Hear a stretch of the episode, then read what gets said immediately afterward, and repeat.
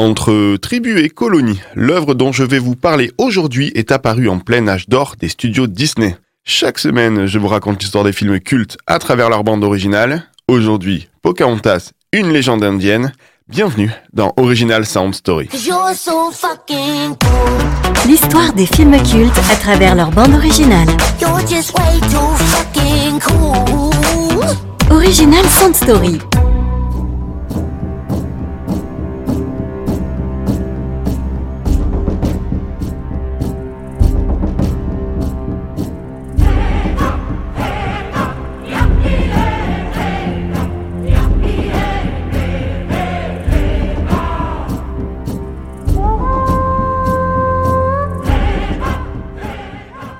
Au début des années 90, deux longs métrages d'animation sont développés en parallèle dans les studios Disney.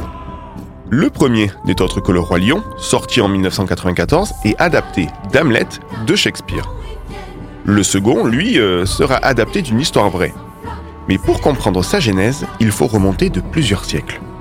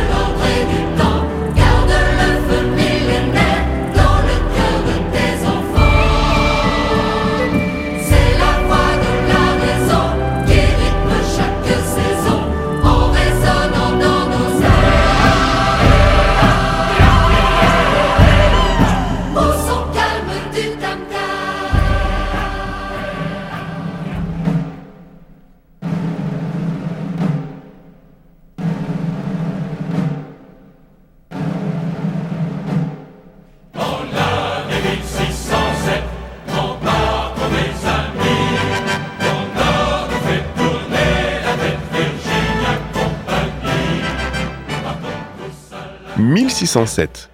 Des colons anglais de la Virginia Company, une compagnie coloniale à but lucratif, fondée un an plus tôt, débarquent en Amérique. Ils commencent à construire des bâtiments non loin des terres occupées par une tribu appelée Powhatan. Un membre des colons est alors capturé par la tribu et condamné à l'exécution par leur chef. Mais une jeune fille de 12 ans va alors s'interposer, demandant la grâce du colon. Histoire d'amitié va ensuite naître entre ces deux personnes que tout oppose. Le jeune colon s'appelle John Smith, la jeune fille de 12 ans, Pocahontas. Un récit de ces événements sera publié presque dix ans plus tard. Décrié par les acteurs de l'époque euh, qui le jugent romancé, cette histoire va néanmoins donner lieu à un des plus beaux films d'animation près de 400 ans plus tard.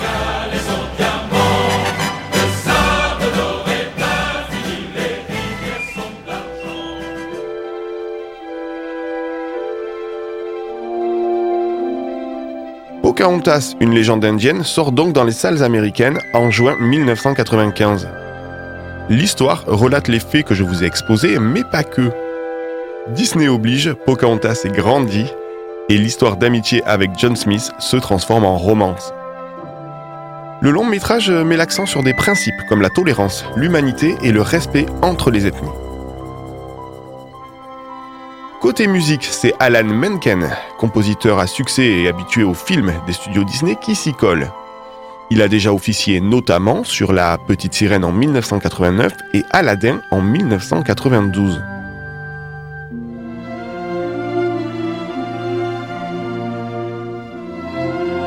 L'air du vent, chanson principale de l'œuvre, sera sacrée à la 68e cérémonie des Oscars le 25 mai 1996. Tu crois que la tout entière. Pour toi, ce n'est qu'un tapis de poussière. Moi, je sais que la pierre, l'oiseau et les fleurs ont une vie, ont un esprit et un cœur. Pour toi, l'étranger ne porte le nom d'homme que s'il te ressemble et pense à ta façon. Mais en marchant dans ses pas, tu te questionnes. Es-tu sûr au fond de toi d'avoir raison? Comprends-tu le chant d'espoir du loup qui meurt d'amour? Les pleurs du chat sauvage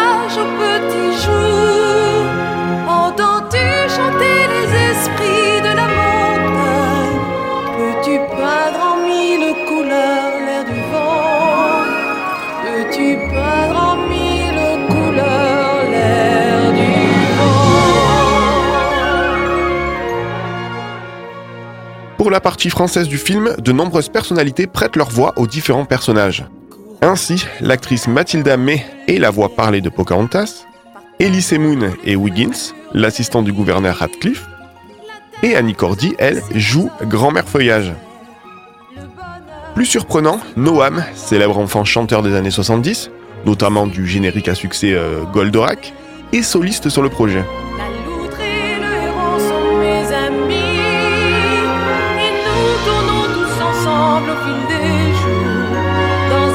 Une ronde à l'infini. Les chara-designers du film, autrement dit ceux qui définissent l'apparence des personnages, ont choisi de donner à Pocahontas les traits de Naomi Campbell, une mannequin très en vogue à l'époque.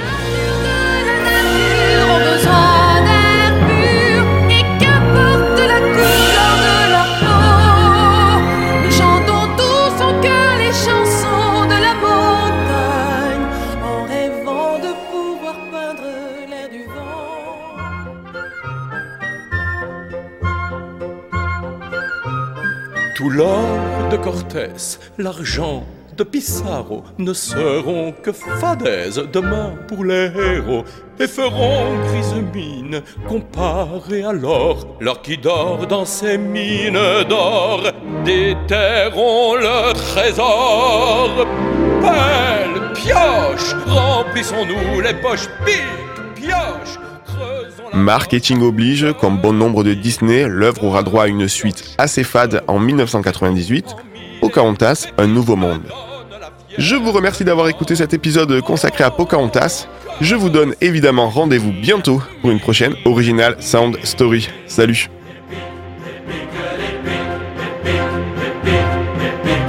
Hey nanny nanny ho nanny nanny j'adore cette Hey nanny nanny ho nanny nanny Je suis plus fort je suis le roi des conquistadors you're so fucking cool.